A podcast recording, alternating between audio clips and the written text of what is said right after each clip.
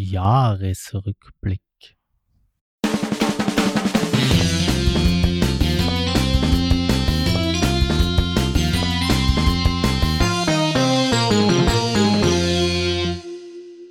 Hallo und herzlich willkommen beim Solo-Spieletreff. Hier sind wieder Martin und Roland. Herzlich willkommen. Genau, willkommen bei Folge 6. Wir sprechen über das vergangene oder über unser vergangenes Solospielejahr. Unser Jahr 2020. Was hat sich getan bei uns mit den Spielen, beim Spielen? Aber bevor wir das besprechen, machen wir noch einen kurzen Rückblick auf die letzte Folge. Was hat sich seit der letzten Folge getan? Nun ja, doch einiges. Es war unsere Weihnachtsfolge. Die Geschenke wurden ausgetauscht, hat sich ausgezahlt und in der Zwischenzeit äh, wurden mir sogar vier Kickstarter geliefert. Das hört sich gut an. Ein Geschenk haben wir auch bekommen. Wir wurden in Folge 89 des Brettspiel-Podcasts, den die Welt nicht braucht, erwähnt. Und herzliches Dankeschön an Sevan und ich kann ihn selbst äh, auch nur empfehlen und wir werden ihn und auch verlinken. Das werden wir machen, auf alle Fälle. Also danke, Sevan. Und äh, um auf deine Fragen einzugehen, ja, wir sind Brüder. Wie man hoffentlich an der Stimme erkennt, bin ich der Jüngere. Und ich der Ältere. Äh, Sevan hat mich auch auf die Freitag-App auf Android aufmerksam gemacht. Also die App zum Spiel Freitag oder die Umsetzung des Spiels Freitag. Äh, ich habe sie mir nicht gekauft. Ich war schon vom Kartenspiel so begeistert. Ach komm, Freitag ist doch eh ganz nett. Ähm, und ich denke mal, bei der kleinen App kann man nicht viel falsch machen, oder? Nein, das wahrscheinlich nicht. Und dabei habe ich aber auch gemerkt, dass ich doch äh, eine Brettspielumsetzung habe. Ich habe die App von Elder Sign Omens, also das ältere Zeichen, das Cthulhu-Spiel. Aber äh, zu meinem Bedauern, das habe ich auch schon ewig nicht mehr gespielt. Stimmt, ich kann mich erinnern. Das war, ich glaube, vor zwei Jahren hast du mir äh, gezeigt, weil ich dich fragte, ob du welche kennst. Ich habe es mir aber auch dann nie gekauft und installiert.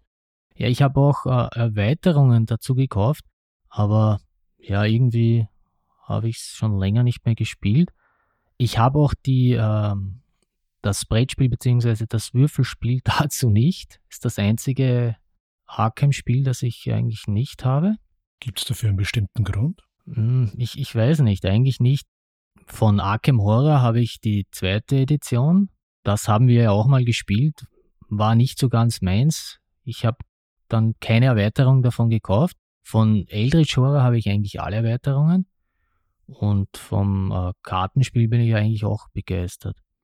Aber Warum ich das ältere Zeichen nicht habe, keine Ahnung. Ich habe es auch kurz überlegt, es mir zu Weihnachten zu holen, habe es aber dann auch wieder verworfen. Ich denke aber, du hattest auch so schon genug im Köfferchen. Da hast du leider recht, aber dazu kommen wir erst später. Äh, Sevan hat mich noch auf eine andere interessante Sache gebracht. Er hat in äh, den letzten Episoden seines äh, Podcasts hatte die Rubrik Print and Play eingeführt, vorgestellt. Und ich finde die Idee eigentlich sehr interessant. Äh, in Folge 89 äh, stellt er das Spiel Bomber Boys vor. Ich habe mir das gleich heruntergeladen, habe es aber noch nicht ausgedruckt, werde ich aber bei Gelegenheit machen. Erinnert ein wenig an Bomber Crew, zumindest vom Namen her. Und wahrscheinlich vom Thema her. Vom Thema auf alle Fälle, ja. Wie stehst du zu Print and Play? Ich bin eigentlich kein Freund von Print and Play. Ich weiß nicht warum, aber für mich hat das irgendwie das Gefühl von, von Prototyp oder vom Spieletester.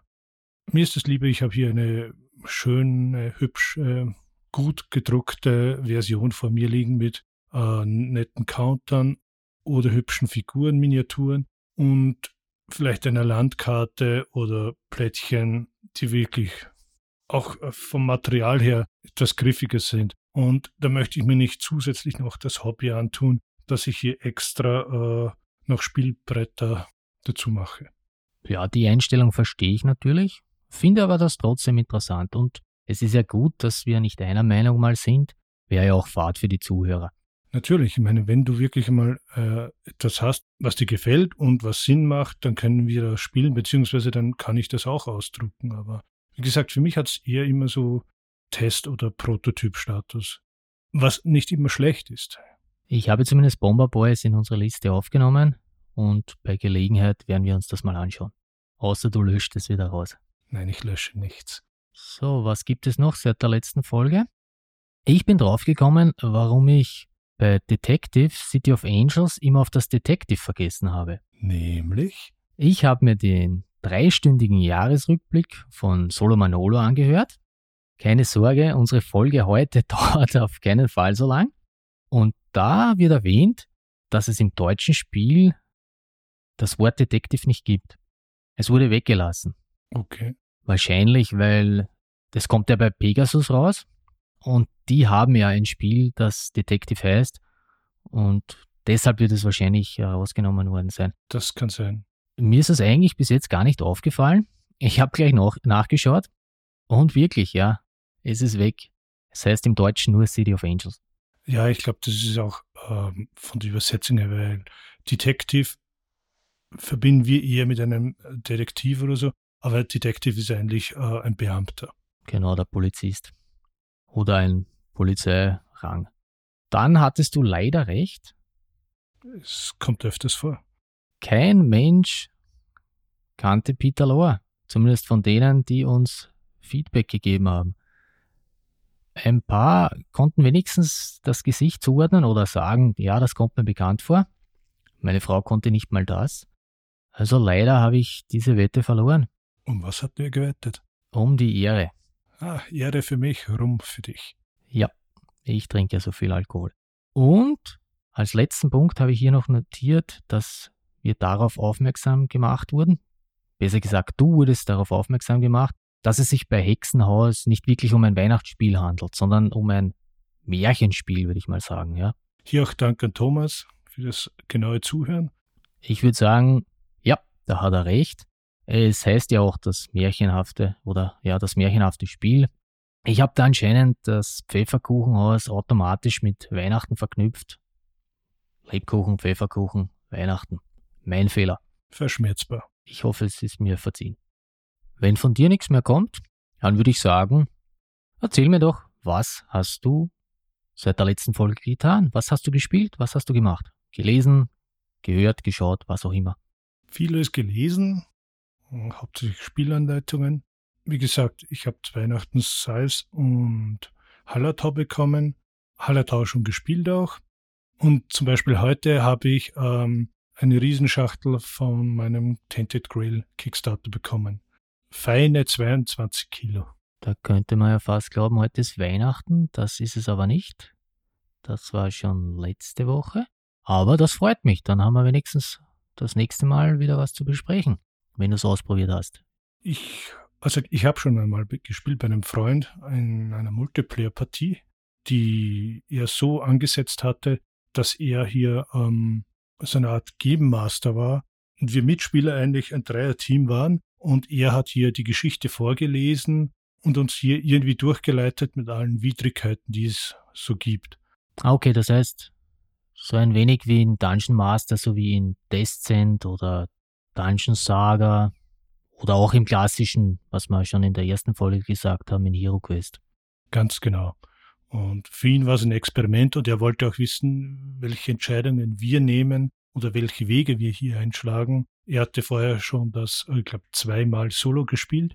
Und Tainted Grail äh, hat im Prinzip hier ein, ein Storybook, so wie du es wahrscheinlich gerne hast, wo eine Geschichte ist, äh, wenn du auf jenem Feld kommst und dort dich umsiehst, dass du zum Beispiel, du siehst ein Haus auf der linken Seite und eine Brücke und einen brennenden Schuppen und was wirst du jetzt tun? Und wenn du dann deine Entscheidung getroffen hast, dann gehst du dorthin. Aber auch das ist nicht so einfach. Manchmal kommt es an, zum Beispiel, wenn du der Charakter bist, dass etwas anderes passiert, als wenn du der Charakter bist oder du hast schon irgendwie vorher einen Hinweis erhalten das hilft dir weiter, dann kann das auch einen äh, anderen Verlauf von der Geschichte nehmen. So in etwa läuft es dann. Hat das Spiel auch eine App-Unterstützung oder? Mittlerweile ja. Ah, okay. Das heißt, wir könnten dann nächstes Jahr auch, oder besser gesagt heuer, dann das auch gemeinsam spielen, ohne dass einer von uns den Dungeon Master machen muss. Genau richtig. Okay, das, das hört sich gut an. Ich habe die englische Version. Es gibt aber auch über Pegasus die deutsche Version. Das Interessante vielleicht ist, ähm, Tainted Grail kommt vom Awakened Realms, wenn die das etwas sagt. Nein, sagt mir jetzt eigentlich überhaupt nichts. Ähm, die haben so nebenbei eine zweite Firma aufgemacht, um ihre Spiele so auf Art Kickstarter rauszubringen, also eine Crowdfunding-Plattform gegründet. Äh, diese Plattform heißt GameFound und ja, Prinzip genauso wie Kickstarter. Sie nehmen anscheinend weniger Prozente und äh, technisch war es eigentlich auch hübsch anzusehen. Und es war ein guter Schub äh, hier auch für Kickstarter, weil anscheinend müssten dort die Programmierer auch erweitern, wie zum Beispiel das Add-on-Handling oder so. Okay, und die, die Firma, die das Brettspiel herausgebracht hat, die hat diese äh, Crowdfunding-Plattform erstellt? Mehr oder weniger, ja. Also es sind zwei getrennte Firmen, aber im, im Obergeschoss sitzen die gleichen Leute. Okay, ja, das hört sich interessant an. Das heißt, du kennst eigentlich kein Spiel von Awakened Realms? Nein, eher nicht. Sie hatten ja eigentlich in den letzten Jahren sehr bekannte Titel, eben wie äh, Everfields, Nemesis oder sehr bekannt This War of Mine. Ja, okay, die Titel, die Titel sagen mir schon etwas, aber ich habe keines gespielt. Okay. Es waren wirklich Erfolge. Die, das sind Kickstarter-Summen so im Schnitt von vier bis fünf oder fünfeinhalb Millionen jedes Mal im Raum gestanden. Und da versteht man dann, dass sie eben äh, versucht haben, eine eigene Plattform daneben aufzubauen, um das kostengünstiger äh, zu produzieren, beziehungsweise zu kostengünstiger abzuwickeln. Ja, okay, bei so hohen Summen, da wird dann auch, wenn es nur ein kleiner Prozentteil ist, den Kickstarter hier verlangt, dann wird das schon einiges sein. Und sie haben dann sicher schon, sage ich mal, ihren Kundenstamm und der wird ihnen dann auch auf die andere Plattform gefolgt sein, nehme ich stark an. Ich nehme an. Und Tainted Grail, eigentlich müsste dir das ja gefallen, denn äh, man hat hier die Storybooks, wo man, äh, man bewegt sich wohin und hier kommt dann eine, oder man kann eine Aktion durchführen, äh, möchtest du das Haus äh, begutachten oder über die Brücke gehen oder den brennenden Schuppen untersuchen und dann kannst du die Auswahl treffen. Da steht dann hier eben, geh zu Punkt 98, so wie in den Spielebüchern. Und manchmal gibt es aber hier, äh, wenn du zum Beispiel diese Person bist, geh zu 98 und wenn du der bist, geh zu 99. Oder es kann auch sein, dass du äh, verschiedene Hinweise schon bis jetzt gesammelt hast im Spiel, dann gehst du dorthin. Ja, es hört sich ja sehr interessant an. Aber nachdem du das Spiel jetzt hast, werde ich es mir sicher nicht holen verstehe ich, außer du möchtest das Deutsche. Ich meine, wie der Name schon sagt, Grail, äh, das hat mir so gefallen. Es vermischt hier ihr die, die Artus-Saga mit äh, Teilen der keltischen Mythologie und hat hier ein eigenes Universum erschaffen. Also Fantasy-Welt, okay. Aber weil du sagtest Spielbuch und König Artus hast du auch noch erwähnt, hattest du nicht das ein Spielbuch? Ja, das hatte ich ähm, einmal bekommen von meiner Mutter. Also die Aufgabe war für die Schule, dass wir äh, etwas über die Artus-Saga einen Aufsatz schreiben müssen oder so. Und sie hat mir dankenswerterweise das Spielbuch gebracht. Na, da konntest du wenigstens dann äh, in der Schule spielen damit, ne? Aufsatz schreiben wird wohl nicht gegangen sein. Ja, der Aufsatz war, äh, da war ein unbekannter Held äh, mit sehr guten Stärkewerten. Ich hoffe, den hast du auch so im Aufsatz reingeschrieben. Nein, leider nicht. An sich war das Spielbuch zwar interessant und es kamen auch alle, ähm, alle Charaktere vor von der Artus-Saga, aber an sich war es eigentlich schrecklich. Ich weiß nicht, ob du es mal probiert hast. Ich habe es einmal gespielt, aber ich bin da nicht weit gekommen. Da, glaube ich, war nur am Anfang, dass so ein, ein Ritter kommt, der mir dann ähm, sagt, äh, ich soll nicht auf Abenteuer ziehen. Ich glaube, das war's, oder? Ich kann mich nicht mehr genau erinnern, wie das war, aber ich weiß noch, dass ich hatte es auch nie geschafft über diese eine Hürde und hundertmal probiert und gerechnet und dann schon äh, versucht, andere Wege zu finden und es ging aber nicht. Und ich denke, das war einfach irgendwo ein Fehler und ich habe dann eine Hausregel erfunden und haben mir dann mehr äh, Stärkepunkte gegeben. Okay. Ich habe dann äh, irgendwann mal nicht von vorne angefangen, weil, wie gesagt, da bin ich einfach nicht weitergekommen. Entweder hat er gesagt, ich soll wieder nach Hause gehen, oder ich habe mich vor ihm versteckt. Irgend sowas war es. Also zumindest bin ich nicht auf Abenteuerreise gegangen. Und egal, was ich da genommen habe. Ich habe dann, äh, später habe ich dann so gemacht, dass ich irgendeines einfach in der Mitte irgendwo aufgeschlagen habe und ab da gespielt habe. Ja, es gab dann äh, woanders auch noch ein Problem, da stand, man muss zu einer gewissen Nummer gehen und das hat aber überhaupt nicht zusammengepasst. Und dann hatte ich wirklich das komplette Spielbuch von vorn bis hinten durchgelesen, was passen könnte als wirklich nächster Punkt. Also es war nicht optimal. Ich finde aber die Geschichte vom Spielbuch für den Deutschaufsatz finde ich sehr viel interessanter. Also liebe Mutter, wenn du das hörst, was hast du dir dabei gedacht? Überraschung. Obwohl Spielebuch ist eigentlich eh ein gutes Thema. Sollen wir das auch hier im Podcast vielleicht besprechen? Also nicht dieses, sondern generell, weil du hast ja auch einige Spielebücher und ich auch. Na, ich glaube, ich habe da nur Sherlock Holmes. Ah, okay. Aber ich weiß gar nicht, ob ich das überhaupt gespielt habe. Naja, ich glaube, ein oder zwei Bände davon habe ich von dir. Ja, ich habe dir da auch, ja, ich habe dir da mal welche geborgt, hab's nimmer gewusst und hab's mir aber eh dann später nochmal gekauft. Aber ich hab's doch schon mal gespielt, glaube ich, aber schon lange nicht mehr angeschaut. Das heißt, das ist das doppelt und es geht in meinen Besitz über. Ja, ja, da, davon bin ich schon lange ja ausgegangen. Hast du nicht irgendwas mit einem Ritter auch? Das sind die Comics. Ich habe ein paar Spiele Comics. Da kann ich den Zuhörern und Hörern die Bildchen beschreiben, wenn du willst. und ein Cthulhu Solo Abenteuer hätte ich noch. Cthulhu Solo Abenteuer? Ja, das ist äh, auch 2020 erschienen. Äh, allein gegen die Dunkelheit. Ah, okay. Ich habe hier ein äh, einsamer Wolf-Buch. Weiß nicht, ob du das kennst. Äh, das ist eine, eine Serie mit, glaube internationalen Autoren.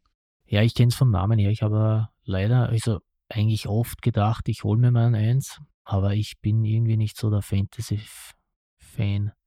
Ja, es ist vom Manticore Verlag. Bei Abenteuerspielbücher fällt mir die Nerdwelten-Podcast Weihnachtsfolge ein. In der erzählt nämlich Moritz Melem von seinen Weihnachtserinnerungen als Kind in Frankreich. Und dort wurden anscheinend die Schwarze Auge Solo, aber auch die Mehrspielabenteuer im selben Format äh, bzw. Aussehen wie die Spielbücher herausgegeben. Und dann wurden die DSA-Abenteuerbände einfach neben die Spielbücher ins Regal gestellt. So als wäre das eh alles dasselbe. Das klingt wieder interessant. Und irgendwie auch äh, etwas strange. Ja, ich hatte mir damals vom Manticore Verlag äh, drei Bücher gekauft. Das eine war eben ähm, Der einsame Wolf Teil 1, dann noch ähm, Der Retter der schwarzen Sonne und äh, Metal Heroes. Ja, die hast du mir eh gezeigt. Nein, ich finde es eh sehr interessant. Aber ich bin eher, ja, nicht im Fantasy-Bereich oder Science-Fiction-Bereich oder in irgendeinem Bereich anzutreffen. Ähm, das heißt, das Cthulhu-Universum ist ein Tatsachenbericht. ja, natürlich. Ja, ich bin, äh, weiß ich nicht, so der Fan vom viktorianischen Zeitalter und ja, 20er Jahre finde ich eigentlich auch interessant. Verstehe ich. Ich hatte leider verpasst jetzt, dass ich bei der bei dieser neuen ähm, Arkham-Serie weitersehe. Ich glaube, da habe ich die ersten vier oder fünf Folgen gesehen. Weiß nicht, ob du die kennst. Arkham County? Ja, genau. Ja, nein, habe ich noch nicht gesehen. Hast du bei GameFound schon mal etwas unterstützt? Nein, ich habe bei GameFound noch nie etwas unterstützt. Es gibt es auch erst seit einem halben Jahr. Das ist interessant, weil ich habe erst äh, letztens eine Mail von GameFound bekommen. Du hast mich dann nachher angesprochen auf das Spiel ISS Vanguard. Genau. Ich habe jetzt aber keine Ahnung, wo, wo ich mich da angemeldet habe. Äh, meine Vermutung wäre, dass das voriges Jahr in Essen war. Awaken Realms war auch dort und ich hatte mir dort das Spiel und die Figuren angesehen und wir wurden dort von, ja, von irgendjemandem angesprochen und auch, glaube ich, wegen Newsletter gefragt oder so. Und ich habe gesagt, ich bin schon ein Bäcker und du hast gesagt, ja, er, er kann dich eintragen oder so. Welches Spiel war das dann damals? E-Tinted Grail. Da habe ich Ah, okay. so lange gewartet. Das, äh, der Kickstarter, glaube ich, lief aus im Dezember 2018. Okay. Nein, ich habe äh, mir ISS Vanguard habe ich mir angeschaut, aber ich bin ehrlich gesagt nicht so der Science-Fiction-Fan. Komischerweise mag ich Star Wars, aber sonst ähm, eher nicht. Keine Ahnung warum. Und ja, habe ich ausgelassen. Ähm, ich bin stark am Überlegen. Auf der einen Seite, mir hat Tainted Grail schon gefallen, auch dieser Story-Modus, was ja eh für dich perfekt wäre.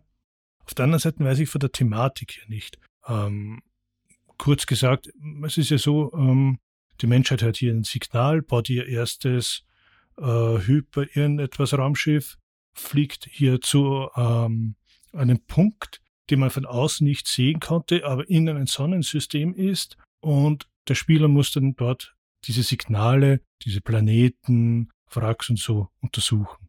Aber ich nehme mal an, nachdem du so viele Spiele jetzt auch bekommen hast. Naja, bis das kommt, das dauert Jahre. Na okay, das stimmt wieder. Es ist nur, also Bedenken bei mir sind erstens einmal, ob ich es aufs Englisch will oder ob ich es dann auf Deutsch hole.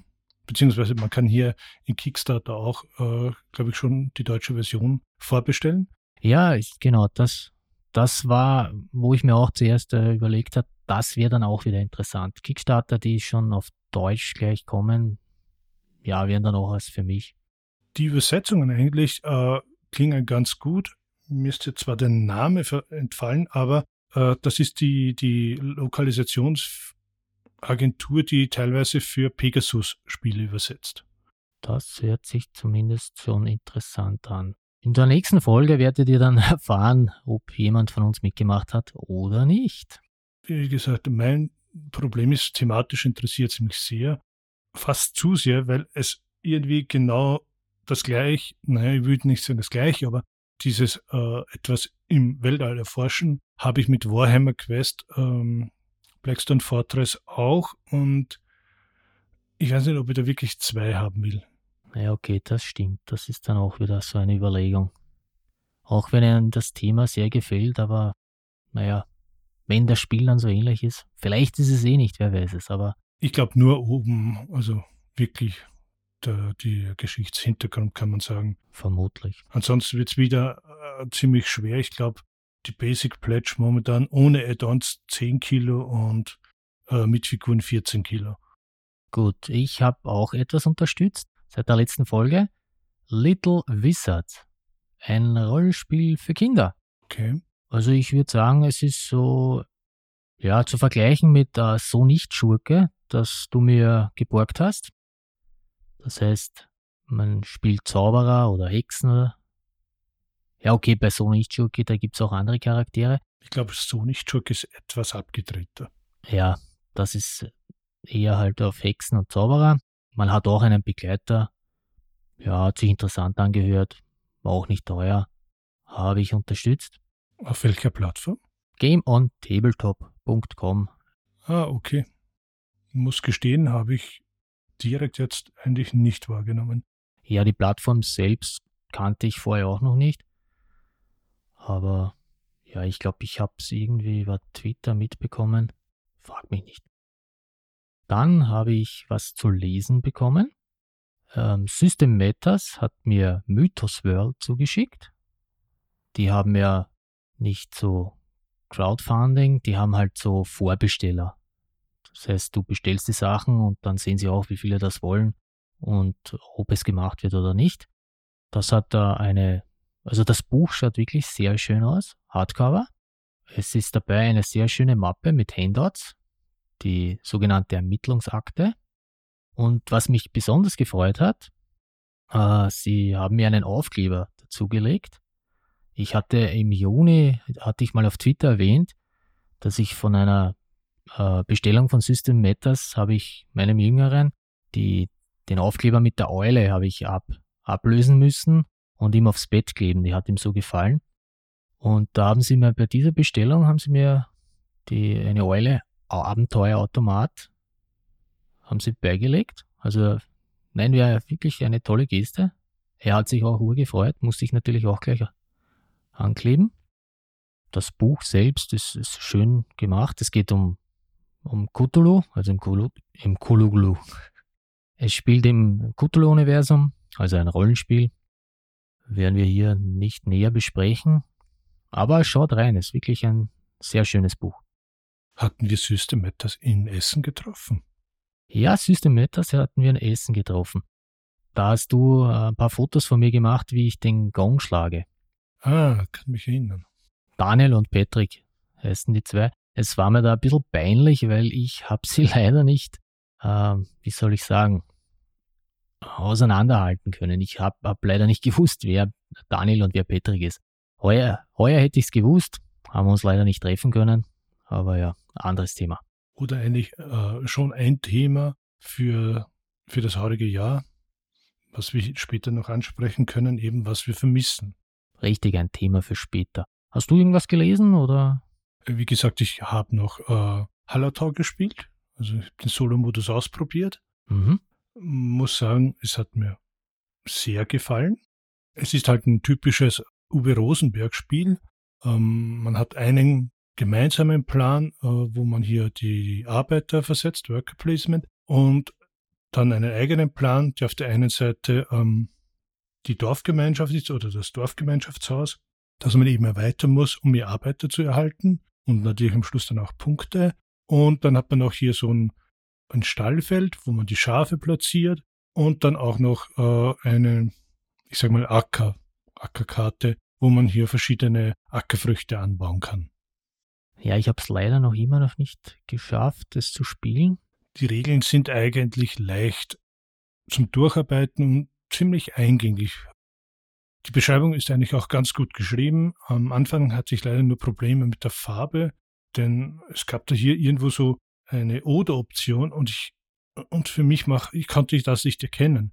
Es war nämlich schwarz und dunkelblau und Vielleicht liegt es auch am Alter, aber meine Frau hat ja auch die gleichen Probleme. Aber sonst, wenn man einmal dahinter gestiegen ist, ein wirklich tolles Spiel.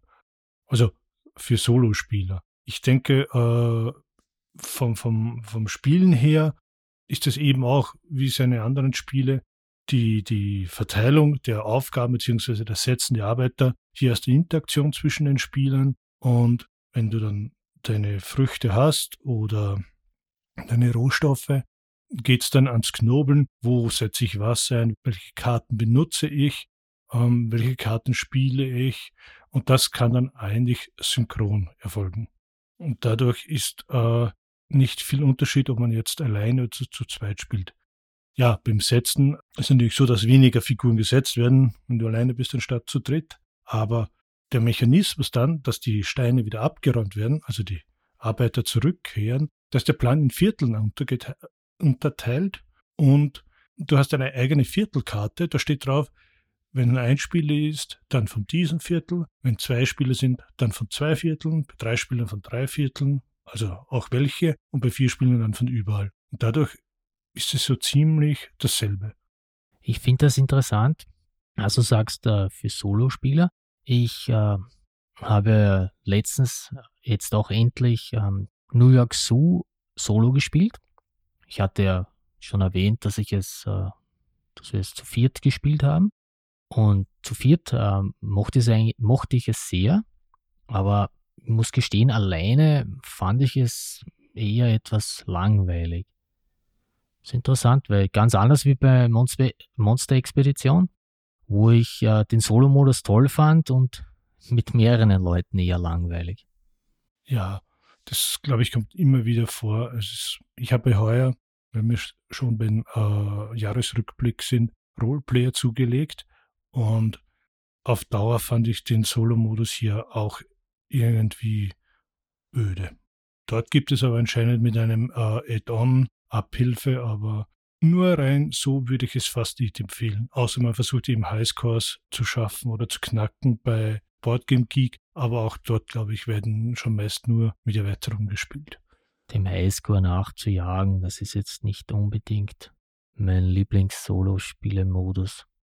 Aber weil du schon diese Spiele erwähnst und sagst, im Jahresrückblick, Sagen wir vorher noch, ähm, hast du alle Spiele von deiner Weihnachtsliste bekommen? Ja. Ja, du hattest ja noch eines draufstehen. Zwei. Okay, ja, eines stimmt. Eines hast du in der letzten Folge erwähnt.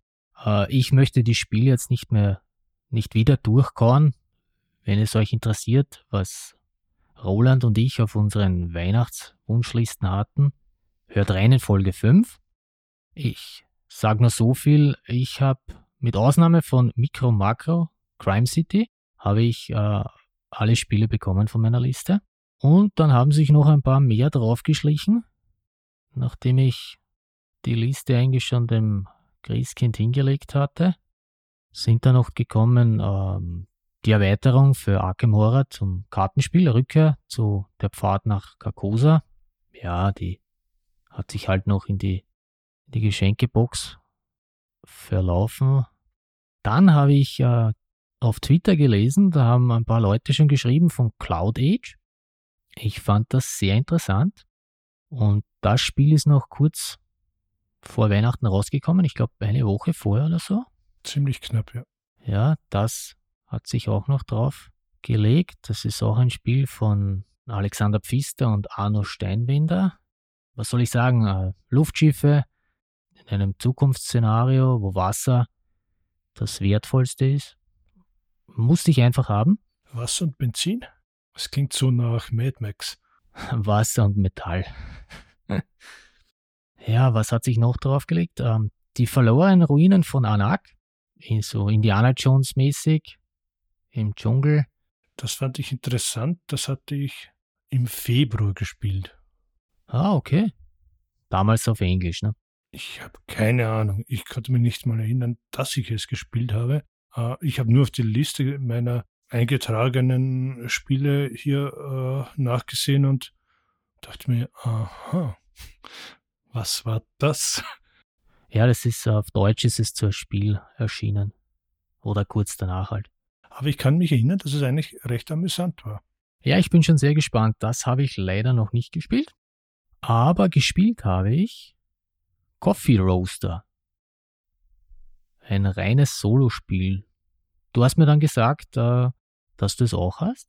Äh, nein, ich habe äh, Viva Java. Ah, okay. Ja, es ist eigentlich, je nach äh, Schwierigkeit ist es schnell gespielt. Du musst halt den perfekten Kaffee rösten. Also aus einem Säckchen ziehst du Plättchen. Es können zum Beispiel ungeröstete Bohnen sein oder Wasser oder dergleichen. Und am Schluss brauchst du halt eine bestimmte äh, Anzahl von Bohnen. Die kann man bis zu dem Grad 4 rösten. Ja, eine bestimmte Punkteanzahl. Und je nachdem gewinnst du. Und je nach Schwierigkeit hast du das in ein paar Minuten durchgespielt. Also fand es recht amüsant. Ich, ich habe keine Ahnung mehr, wo ich das da von dem Spiel gelesen habe. Ich ja, habe spontan auch in meine Kiste geworfen. Ich musste gestehen, ich hatte das überhaupt nicht auf dem Radar. Ähm, Viva Java hatte ich mir damals gekauft, weil es eben auch Solo äh, geht, also eins bis vier Spieler. Und in der deutschen Version gibt es ja auch so, so, ein, so eine kleine Erweiterung oder so, die ist schon integriert in das Spiel für den Solo-Modus, aber ich bin damit nicht wirklich warm geworden. Okay, na, Coffee Roaster ist ein reines Solospiel. Aber werden wir sicher auch besprechen. Da ausführlicher, nicht so stümperhaft, wie ich es jetzt gemacht habe. Das nächste Spiel ist noch Winziges Verlies. Habe ich noch nicht gespielt. War eher so eine spontane Aktion. Ich glaube, dass man es ein wenig vergleichen kann, so wie du gerade erwähnt hast, das äh, Roleplayer. Aber da levelt man nicht seine Figuren auf, sondern man kämpft halt in Verliesen, hat auch so Figuren, also Charaktere und Würfelspiel. Würfel macht mir Spaß, habe ich es auch reingeworfen. Wenn du Würfelspiele liebst, war ja Viva Java und, und Roleplayer ja was für dich. Ja, Roleplayer habe ich auch überlegt, aber nachdem du es hast, habe ich mir gedacht, ich spiele das mit dir, brauche ich nicht selber. Akzeptiert. Sehr gut. Hast du sonst noch was gespielt? Jetzt seit der letzten Folge? Ähm, Yggdrasil. Eigentlich ein bekanntes Spiel. Ich habe hier noch die, die Uralt-Version von Setman Games. Da war ich zufällig drüben in den Staaten und äh, habe es bei so einer Demo-Session ähm, Probe spielen können und habe es mir daraufhin gleich gekauft. Ich habe es jetzt nicht solo gespielt, es ist solo auch möglich, aber ich habe es mit meiner Frau und äh, dem Eltern gespielt und es ist ein tolles Spiel. Du müsstest es eigentlich noch kennen, äh, Yggdrasil. Das hatten wir früher ja öfters gespielt. Ja, haben wir das zu viert oder zu fünf gespielt? Ich hätte jetzt gedacht zu viert. Nein, nein, das hatten wir zu fünf gespielt. Möglich ist sogar bis sechs Spieler. Okay, das hat unsere Mutter auch mitgespielt. Ja. Ah, okay. Sogar sehr begeistert. Das muss aber schon wieder ein paar Jahre her sein. Naja, ich glaube, bei den ersten Partien war, also hatte ich noch keine Kinder und äh, deiner ist am Kinderwagen gelegen. Dann ist es schon ein paar Jährchen her. Ja, das war eigentlich sehr interessant, soweit ich mich erinnere. Das war ja auch kooperativ. Es ist ein reines kooperatives Spiel. Ähm, spielt hier im hohen Norden, ganz normal äh, Wikinger und, und die, die Götter, Thor und Heimdall, Freya und was es gibt. Und man kämpft gegen die anstürmenden äh, Gegner, was hier die, die Riesen und Loki und verschiedene andere sind. Götter, genau das war das Wort, was mir nicht eingefallen ist. Deshalb habe ich jetzt nicht gesagt. Mir sind Geister eingefallen. Keine Ahnung warum. Ah, Geister, glaube ich, gibt es nicht. Du hast noch Walküren und Feen und, naja, tote Wikinger. Ja, die könnten dann vielleicht auch als Geister kommen. Und gewonnen, verloren? Äh, verloren. Das kommt mir sehr bekannt vor. Wir haben auch zu dritt jetzt ein paar Mal Switch and Signal gespielt. Ein sehr interessantes Spiel und hm, ich muss sagen, auch wenn wir es eigentlich verloren haben, ich glaube, wir haben drei oder viermal verloren, sind wir noch immer motiviert, dass wir es nochmal spielen. Der Kleine hat sogar eigene Regeln dann erfunden mit mehreren Zügen und mehr Zeit und was passiert, wenn Züge zusammenfahren und, und dergleichen. Ja, da gibt's dann eigene Karten mit X und du verlierst die Ware und lauter so Sachen. Klingt spaßig. Aber generell denke ich, dass das eben ein extrem gutes Design ist, wenn du ein Spiel verlierst und möchtest wieder spielen. Ja, das fand ich auch interessant, weil sonst, ja, ist man eigentlich bei Kindern eher so gewohnt, dass sie das nicht mehr angreifen wollen oder nicht mehr spielen wollen. Aber das wollten sie immer wieder. Ja, mit den Kindern hatten wir jetzt gespielt ähm, Push a Monster. Und habt ihr es ordentlich Nein, es ist ein Geschicklichkeitsspiel. Du hast hier so einen unförmigen Tisch und musst hier äh, verschiedene Monster mit, ja, mit zwei Schiebern raufbringen. Und wenn du aber hier ein anderes Monster runterstößt, dann bekommen äh, die anderen Spieler Punkte dafür. Und du hast deinen Biber immer runtergeworfen. Biber ist ein Monster. Nein, das ist ein anderes Spiel. Hier kennt man den Stadtwrack. Aber sonst denke ich, hat sich bei mir eigentlich nicht mehr viel getan. Na gut, dann kommen wir zum Jahresrückblick. Möchtest du erst, ich würde sagen, nachdem wir jetzt über die gespielten Spiele geredet haben, reden wir jetzt nicht gleich über, was wir 2020 gespielt haben, sondern erzähl mir ein wenig. Was wir nicht gespielt haben. Was du nicht gespielt hast. Nein, ähm, hm, was war für dich im Jahr 2020 anders als im Jahr davor? Ja, so ziemlich alles, oder? Ja, 2020 war ein grauenhaftes Jahr. Das war's mit unserem Jahresrückblick. Wir wünschen euch einen schönen Tag. Auf Wiedersehen. Bis zum nächsten Mal. Das stimmt. Aber es gab auch äh, einige Highlights, äh, auch in Bezug auf, auf Spiele. Ich habe kurz nachgedacht und denke, für mich wahrscheinlich das größte Highlight, nein, das größte nicht, aber eines der Highlights war dieser Podcast hier ganz nette Erfahrung und wir reden ja wieder über Spiele und auch kurz vorher in der Vorbesprechung. Und eben, wenn du mich fragst oder so und ich dann äh, kommen mir wieder Spiele in den Sinn, die ich jetzt schon seit Jahren nicht mehr angesehen habe oder so und pack sie aus dem Schrank, baue sie auf, schau, spiel vielleicht noch eine Proberunde. Also es hat schon teilweise wieder eine Initialzündung gegeben. Ich denke auch, dass das Jahr 2020 ähm, Brettspielen einen Auftrieb gegeben hat, würde ich sagen. Sicher auch im, im, im Solo-Modus. Ich denke, dass äh, viele Menschen auch auf den Solo-Modus aufmerksam geworden sind. Naja. Oder auch auf Spiele, die man nur zu zweit spielen kann. Oder das sage ich mal, vielleicht intensiver gespielt haben. Die äh, sonst Spiele zum Beispiel mit ihren Freunden spielen. Und wenn das Spiel einen Solo-Modus hat, denke ich, dass sie auch in dieser Situation dann Solo gespielt haben, weil es anders halt nicht möglich war. Das sicher auch. Ich meine, es gab ja Zeiten, da konnte man sich treffen im Sommer oder so. Das war ein anderes meiner Highlights, ähm, die DAS-Convention. Welche Convention? Ja, das ist eine Convention, die ich mit ein paar Freunden selbst ins Leben gerufen habe. Steht für die alten Säcke. Ach so, okay. Ich bin der zweitjüngste. Immer so, so ein kleines Häuschen und da gibt es dann eben nur äh, Essen, Trinken und Spielen. Das hört sich ja gut an. Ich war nicht eingeladen, aber das macht nichts. Ich wäre eh nicht gekommen. Du bist zu jung. Ja, offensichtlich, ja. Also für mich selbst hat sich eigentlich ähm, am Spieleverhalten nichts geändert. Ich habe schon vorher Solo gespielt, wie wir in der ersten Folge erzählt haben. Ich habe jetzt nicht plötzlich dieses Jahr damit angefangen. Das hat keinen Unterschied gemacht.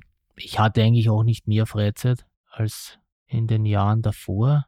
Eigentlich sogar weniger durch die Kinderbetreuung bei dem Homeschooling. Ich wollte gerade einwerfen, für mich hat es eigentlich schon einen großen Unterschied gemacht. Ich habe sicher heuer weniger Solo gespielt als in dem Jahr davor, weil mir eben die Zeit fehlte. Ja, weil die Kinder zu Hause waren. Beziehungsweise eben ähm, auch am Abend man mehr müde war. Man kommt sicher darauf an, was man tut, aber äh, wir mussten ja beide normal weiterarbeiten und dann noch das Homeschooling dazu. Da geht sich dann manche Partie nicht mehr aus.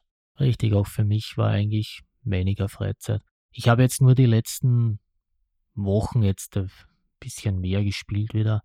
Und wenn die Kinder jetzt den äh, Weihnachtsferien, da haben wir natürlich auch gespielt deshalb. Aber sonst das ganze Jahr eigentlich nicht mehr. Du hast gesagt, du warst auf dem alten Säcke-Con. Hast du sonst noch andere äh, Online-Cons besucht? Äh, das war keine Online-Con, das war Real Life? Ja, Entschuldigung, das war falsch gesagt. Hast du sonst Online-Cons besucht? Eigentlich nicht. Also so wie du äh, auf der, der Digital oder Spieldigital, die habe ich nur so am Rande verfolgt und auch andere eigentlich nicht wirklich. Was heuer aber passiert ist, ist, ich wurde hier von Freunden wieder angesprochen und wir haben die auf ukata.de, seine Spieleplattform, äh, die Accounts reaktiviert und man kann dort Spiele ähm, asynchron über den Browser spielen. Ist das dann so in der Art, äh, wie wir es letzte Mal besprochen haben, mit den ähm, Play by E-Mail? So in der Art? Eigentlich ziemlich genauso. Also ganz genauso. Du magst den Zug, speicherst ihn, der wird serverseitig auf die Datenbank geschrieben, der nächste Spieler bekommt das in die Queue, setzt seinen Zug fort, sagt wieder Zug Ende, Spieler A ist dran oder Spieler C und so geht das hin und her. Yukata eben ist äh, kostenlos. Sie leben von Spenden und die Spiele, die man dort spielen kann, sind äh, Lizenzversionen von bekannten oder auch weniger bekannten oder fast unbekannten Brettspielen. Das wollte ich gerade fragen. Wie schaut es aus mit der Spieleauswahl? Erstens, kann ich nur Mensch dich nicht spielen? Ich glaube, Mensch dich gibt es gar nicht. Haben Sie die Lizenz nicht bekommen? Keine Ahnung. Aber es ist wirklich alles lizenziert. Und ähm, sie haben halt hier die Online-Lizenzen, teilweise befristet, teilweise unbefristet. Das heißt, es kann immer wieder passieren, dass neue Spieler reinkommen oder eben schon alte Spieler wieder entfernt werden müssen. Okay, das wäre dann meine zweite Frage gewesen. gewesen. Empfiehlst du uns da eh nicht irgendwelche illegalen Sachen? Das heißt, vom Angebot so ungefähr eh wie, weiß ich nicht, Amazon oder, oder Netflix und so, das, das Angebot kann sich laufend ändern. Ja, aber es ist in einer ganz anderen Dimension. Es ist um etliches weniger. Ja, ich sag mal, wenn es gratis ist, dann ist ja das schon mal ein Ansporn, dass man es einfach nur ausprobiert. Die Anzahl der Spiele, was kannst du uns anbieten? Knapp über 100, so zwischen 100 und 150 Spielen. Ja, wenn das nicht 80 verschiedene Mühle nein, nein. Variationen sind, dann, dann ist das schon in Ordnung. Nein, äh, es gibt hier eben, es gibt Mühle, habe ich auch ein paar Mal gespielt, aber auch äh, sowas wie Müll und Money oder ähm, Nations Würfelspiel, äh, Rattus, äh, Rosenkönig oder Russian Railroads, Glenmore.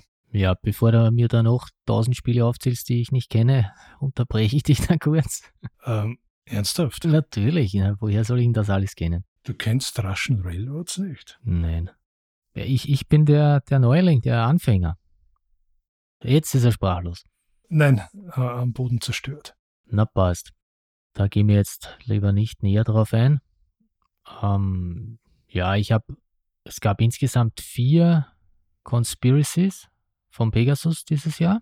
Also jetzt schon letztes Jahr. Im März soll dann die nächste kommen. Die habe ich eigentlich alle besucht. Dann war ich auf der NordConline, also die Online-Variante der NordCon. Ja, Spiel digital hast du angesprochen. Und im November gab es dann noch die DreichCon. Da war ich auch kurz. Äh, meistens habe ich mir die Workshops angeschaut oder die Vorstellungen der neuen Spiele oder halt Videos, wo, wo sie Spiele erklärt haben oder beziehungsweise gespielt haben. Selbst habe ich eigentlich nichts gespielt. Also online. Ausgenommen äh, Freitag mit mir. Ja, mit dir Freitag, aber jetzt nicht auf einer Online-Convention. Gibt es sonst noch besondere Spiele, die du 2020 gespielt hast und hier noch erwähnen willst? Ich glaube nicht. Also, was ich sonst noch gespielt habe, war sicher äh, ein paar Partien Nemos War, Monumental und sonst nur hier und da etwas, an was ich mich jetzt nicht mal so wirklich explizit erinnern kann. Ich habe mir jetzt äh, für das nächste, also für 2021 vorgenommen, dass ich mir notiere, die Spiele, die ich äh, spiele. Also da gibt es ja verschiedene Apps, da habe ich jetzt mal eine runtergeladen, werde ich ausprobieren, damit wir dann beim nächsten Jahresrückblick sagen können, dieses Spiel habe ich so oft gespielt. Weil wer will keine Statistiken, wer mag das nicht? Aber was mir besonders in Erinnerung geblieben sind, ist Willen des Wahnsinns, hast du ja gesagt, haben wir Anfang des Jahres noch gespielt. Mag ich sehr. Da noch weiter natürlich im äh, Arkham oder Cthulhu-Universum Eldritch Horror. Habe ich auch ein paar Mal mit den Kindern gespielt. Auch solo. Macht mir immer noch Spaß. Natürlich das Arkham Horror Kartenspiel. Da gab es wieder Erweiterungen. Die Hundeerweiterung, also die Bilder sind wirklich herrlich, hat Spaß gemacht. Dann habe ich auch Sherlock Holmes beratender Detektiv. Die Neuauflage auf Deutsch habe ich gespielt macht noch immer so viel Spaß wie damals. Untold, das haben wir auch miteinander gespielt. Habe ich auch mit den Kindern gespielt. Das ist quasi, ja, ein Geschichtenerzählspiel, wo man mit den Story Cubes würfelt und dann Geschichten erzählt, quasi einer Fernsehserie. Fand das Prinzip eigentlich sehr interessant.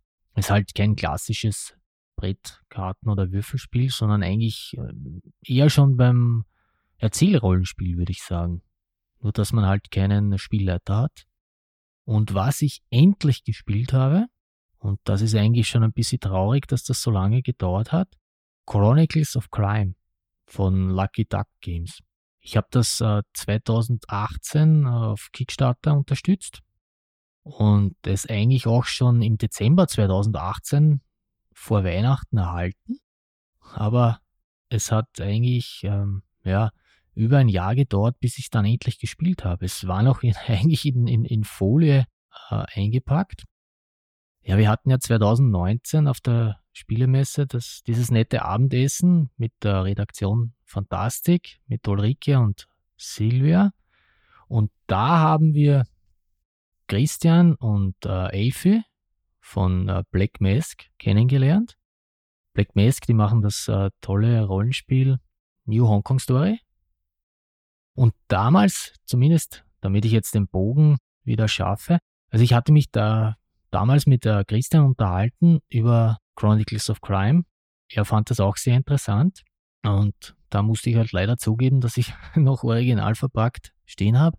Und äh, nach dem Gespräch habe ich dann entweder Ende Dezember oder Anfang Jänner habe ich das endlich gespielt.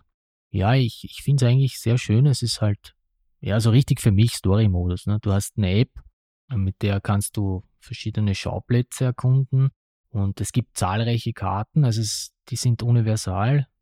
Du brauchst nur den Fall, einen Fall haben und kannst halt die, die Fotos der Charaktere, scannst du mittels der App ein und da steht dann halt, was die Person sagt, wo sie sich aufhält und dergleichen. Da gibt es verschiedene Schauplätze, wo man hingehen kann und das sind halt verschiedene Kriminalfälle. Es ist halt von der Qualität vom Material jetzt leider nicht so hochwertig. Bei manchen Teilen zum Beispiel siehst du auf der Rückseite, dass, ähm, ja, dass da eigentlich noch der, der Druck von was anderem drauf ist. Ja, aber so das Spiel hat mir eigentlich sehr gut gefallen. Äh, ich fand die Fälle auch sehr interessant. Einen Fall gab es da, keine Ahnung, eigentlich hat alles darauf hingedeutet und irgendwie habe ich es nicht gerafft. Ich habe damals auch die ganzen Erweiterungen, die es gab, habe ich auch gekauft. Da habe ich noch keine gespielt, aber das Grundspiel habe ich jetzt schon durchgespielt. Ähm, den neuen Kickstarter habe ich nicht mitgemacht. Das Mittelalter-Szenario ist nicht so meins. Aber das habe ich endlich geschafft. Und obwohl ich eigentlich so Spiele mit App-Unterstützung nicht so ganz mag, fand ich das schon sehr interessant. Ich möchte nur kurz einwerfen, du hast einen Titel im Pile of Shame mit fast zwei Jahren, also das ist Anfängerstatus. Die Veteranen haben hier schon äh, Spiele seit zehn Jahren ungeöffnet im Regal liegen. Okay, das ist traurig. Was für ein Spiel hast du denn da? Erzähl mal. Keine Ahnung, da gibt es mehrere. Oh, du hast mehrere Spiele ungeöffnet, okay. Nein, ich nicht. Also ich mache eigentlich alles. Äh er, er, er packt alle Spiele aus, auch wenn er es nicht spielt. Aber er hat es wenigstens ausgepackt. Ich mag eigentlich schon jedes Spiel auf, also weil ich es gern äh, durchsehe. An den Karten schnüffeln, sowas. Ich mag diesen Geruch von frischen Spielen. Aber ich habe schon Freunde oder, oder kenne Spieler, die haben manche Spiele drei, vier, fünf Jahre shrink-wrapped zu Hause. Also das erhält den Wert. Ja, wenn's auch, wenn es ja, wenn's original verpackt ist, schon. Ne? Aber das mit den Spieleschnüffeln, das sollte man jetzt nicht so weiter erzählen. Äh, Christian hat dann auch ein interessantes Spiel erwähnt, das wir uns auch auf der Spielemesse angeschaut haben, aber das ist noch nicht auf Deutsch erschienen. Äh, Jagged Alliance. Ich kann mich grob erinnern. Wir haben es kurz ausprobiert. Das war aber schon, äh, ich glaube, das war schon am, am, Ende der Messe. Da haben es dann, glaube ich, schon weggeräumt oder so. Na, wir haben es nicht ausprobiert. Wir haben uns die Karten angesehen, aber. Ah, okay, das heißt, äh, wir haben es nicht mehr gespielt. Ah, okay. Ich dachte, dass wir kurz für ein paar. Aber wir haben zumindest, wir haben zumindest zugeschaut, das weiß ich noch, wie es die anderen gespielt haben, ja. Da war besetzt. Es ist möglich, dass du vielleicht äh, kurz mitgespielt hast, da war ich dann äh, in der Tabletop-Ecke. Da war er am Klo, ne? zwei Stunden, da habe ich, hab ich fünf Spiele durchgespielt. Warte mal, das um, war, ähm, glaube ich, umgekehrt, oder? ähm, ja, stimmt, das, das, das war nicht Jagged Alliance, das wir gespielt haben, das war ja äh, Wolfenstein. Stimmt. Genau, Wolfenstein hatten wir probiert. Fand ich eigentlich ganz nett. Ja, es war recht interessant. Es war dann halt natürlich der Kickstarter noch interessanter. Ja. Wo ähm, Deutsche und Österreicher nicht mitmachen durften und ja, wo man dann nachher benachrichtigt wurde, warum hat man nicht mitgemacht. gut. Ich habe ihnen geschrieben, warum ich nicht mitgemacht habe, aber ja, gut. Hab keine Antwort bekommen. Ja, du Hammer. Aber das macht mir nichts. Was mir gerade eingefallen ist, äh, ein Spiel, das ich hier nie eingetragen habe, aber dennoch häufig gespielt habe, ist Palm Island. Palm Island habe ich auch gespielt, aber nicht häufig. Ich habe das ein paar Mal alleine ja, probiert, nenne ich das jetzt mal. Ich habe es auch mit dem Jüngeren gespielt. Ich fand da überhaupt keinen Zugang. Aber ich werde extra für diesen Podcast dem Spiel noch eine Chance geben und wir werden das nochmal spielen. Zu zweit oder solo? Ich habe es noch nie zu zweit gespielt. Naja, nachdem das ein Solo-Podcast ist. Redest du die ganze Zeit über mehr Spiele, Spiele. Das bringt mich aber zu einer anderen Frage, wenn wir da gleich sind. Äh, möchtest du einen kurzen Ausblick für unsere Zuhörerinnen und Zuhörer geben, was kommen wird in diesem Jahr oder lassen wir das noch im Geheimen? Ausblick, äh, wie das anfangs erwähnte, als es Vanguard ähm, oder eben den schon einmal erwähnten äh, Nemos War Reprint oder Port Royal Big Box? Nein, ich habe eher gedacht, was wird die Zuhörerinnen und Zuhörer erwarten in unseren kommenden Folgen? Chaos and Confusion. Welche Spiele willst du mit mir spielen? Welche Spiele wollen wir besprechen? Das ist eine gute Frage. Ich denke, wir sollten hier einen Mix äh, bringen. Auf der einen Seite ebenso wie, wie von Uwe Rosenberg. Ich glaube, da haben wir jetzt schon einiges. Oder diese Cthulhu-Spiele, die du äh, angeführt hast. Aber ich denke, vielleicht auch ab und zu so alte Klassiker, die hier im, im verborgenen Kasten schlummern. Das wollte ich jetzt auch gerade sagen. Suchen wir doch deine zehn Jahre alten Spiele raus, die noch original verpackt sind und schauen wir auch da mal rein. Auch wenn die vermutlich nicht mehr zu kaufen sein werden, finde ich sie trotzdem interessant und möchte sie auch gern spielen. Ja, das ist eben das Schwierige. Manche Spiele spielen sich echt toll und kann man nur empfehlen, nur du hast keine Chance. Oder sagen wir so, die einzige Chance daran zu kommen, ist, dass man Mondpreise bezahlt was wir natürlich nicht machen. Aber worauf ich mich auch freue, ist, ja, hast schon gesagt, Hallertau freue ich mich, aber auch auf das U-Boot-Spiel, das du mir in der letzten Folge schmackhaft gemacht hast, das möchte ich unbedingt mit dir spielen. Das ist lieb. Das kannst du mal vorbereiten. Na gut, bevor wir nun diese Folge beenden, hätte ich noch gern zum Abschluss deine Top 3 Spiele des Jahres 2020. Also es muss kein Spiel sein, das 2020 erschienen ist, sondern das du 2020 gespielt hast. Was waren deine drei Lieblingsspiele für dieses Jahr? Also ich würde sagen, für 2020, die ich hier auch erhalten habe, war das sicher Tainted Grail, war das auch Monumental und wahrscheinlich Hallertau. Das hört sich sehr gut an. Meine Top 3 wären Cloud Age, Switch and Signal und Nussfjord. Das hat mir eigentlich besonders gut gefallen. Nussfjord, auch ein Uwe Rosenberg-Spiel. Genau. Was mir besonders gefällt, ist, dass es eigentlich ziemlich, ja, sage ich mal, einfach. Also es gibt nur drei Ressourcen, die man verwendet. Fisch, Holz und Gold.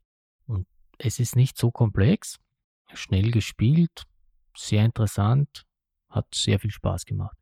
Ja, er hat hier schon einige einfachere Spiele, auch äh, ich denke Glasstraße ist auch nicht unbedingt eines der kompliziertesten, aber im Herzen ähneln sie sich doch sehr. Hast du noch andere Spiele von ihm? Ja, Hallertau. Nein, äh, New York Zoo ist auch von ihm. Das Puzzlespiel. Ähm, nein, ich glaube, das war es im Großen und Ganzen. Ich habe von ihm noch äh, diese uralt Version von Agricola. Agricola, ja.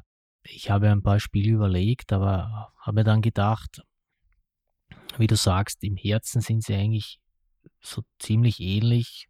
Aller Erde war dann auch auf meiner Liste. Aller Erde soll ja äh, quasi der Nachfolger von Agricola sein. Ja, Agricola war auch auf meiner Liste. Und die neueste Version ist ja jetzt mehr oder weniger Caverna, das Höhlenspiel. Ja, aber nachdem jetzt die Hallertor auch noch auf mich wartet, habe ich mir gedacht, nein, ich lasse es lieber. Es haben dann eh noch ein paar Spiele dann in meinen Korb geschafft. Aber ja. Ja, mir hätte vom, vom Thema zu Record noch interessiert. Ja, das, das hätte mich auch interessiert, aber das habe ich nirgendwo bekommen.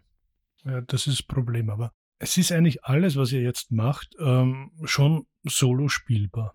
Ja, es ist dann immer die Frage, ist es ein Spiel, wo einen Solo-Modus hat der eher ja, auch spielbar oder ob es wirklich schon als Solo-Spiel auch gedacht ist. Ich denke, er designt schon diese Spiele alles so hin, dass sie ziemlich gut solo spielbar sind. Also da kann man eigentlich nichts falsch machen. Das einzige Problem oder Problem, die Interaktion der Spieler leidet dann in den Spielen eigentlich schon darunter. Und das zweite Problem ist, und das denke ich mir auch bei Hallertau oder so, wenn du das zu viert spielst und da jemanden dabei hast, der was ewig überlegt, weiß nicht, du kannst daneben grillen gehen oder so. Da sitzt du fünf Stunden dabei, das stimmt. Deshalb sind ja diese Spiele natürlich schon sehr gut solo spielbar, weil, wie du sagst, die Interaktion ist eigentlich eher minimal, sage ich mal. Das ist für uns Solospieler natürlich sehr gut. Ähm, Aber man kann sie eben auch verwenden, wenn man Besuch hat. Das schon, aber es kann sein, dass das vielleicht dann für mehr Spieler eher uninteressant wird. Aber ja, bei New York Zoo war es ja wieder umgekehrt. Das hat mir halt als Solo, ja, fanden sich sehr langweilig. Mit mehreren macht's, also mir persönlich gefällt es sehr gut, aber ich kenne auch seine anderen Puzzlespiele ja nicht, so wie, ich glaube, Fest für Odin puzzelt man ja auch. Genau. Bei Fest für Odin ist das Puzzeln eines der Hauptaspekte. Es glaube ich so ähnlich wie bei New York Zoo, wo du auch Teile hast und die dann am, am Spielplan sinnvoll verteilen kannst. Und auch sehen musst, dass du die richtigen Teile mit der richtigen Form äh, kaufst oder erwirtschaftest oder dergleichen. Ich glaube, Patchwork ist aber auch noch so ein Puzzlespiel. Ja. Gut, dann hätten wir das auch noch besprochen. Möchtest du noch irgendwas sagen, außer dass du ein schönes neues Jahr wünschst? Also ich freue mich einmal über das Feedback, das wir zum Podcast erhalten haben. Ja, ich sagte auch vielen Dank dafür. Und ich hoffe, wir können euch auch im neuen Jahr wieder aufregende, in welchem Sinne auch immer, äh, Folgen präsentieren. Und in den nächsten Folgen besprechen wir dann wieder Spiele beziehungsweise ein Spiel, spielen wir wahrscheinlich. Wir reden nur über dieses Spiel. Versprochen. Und auch kürzer. Ja, auch kürzer. Vielleicht. Schauen wir mal. Na passt. Dann bleibt mir noch die besten Grüße an euch zu senden. Nochmals einen vielen Dank an den Seemann zu sagen. Auch an alle anderen, die uns Feedback geschickt haben. Wir hoffen, es hat euch wieder gefallen. Und wir hören uns beim nächsten Mal. Auf Wiedersehen, bis zum nächsten Mal. Einen schönen Jahreswechsel wünscht euch Roland. Und Martin natürlich auch. Nur die besten Grüße.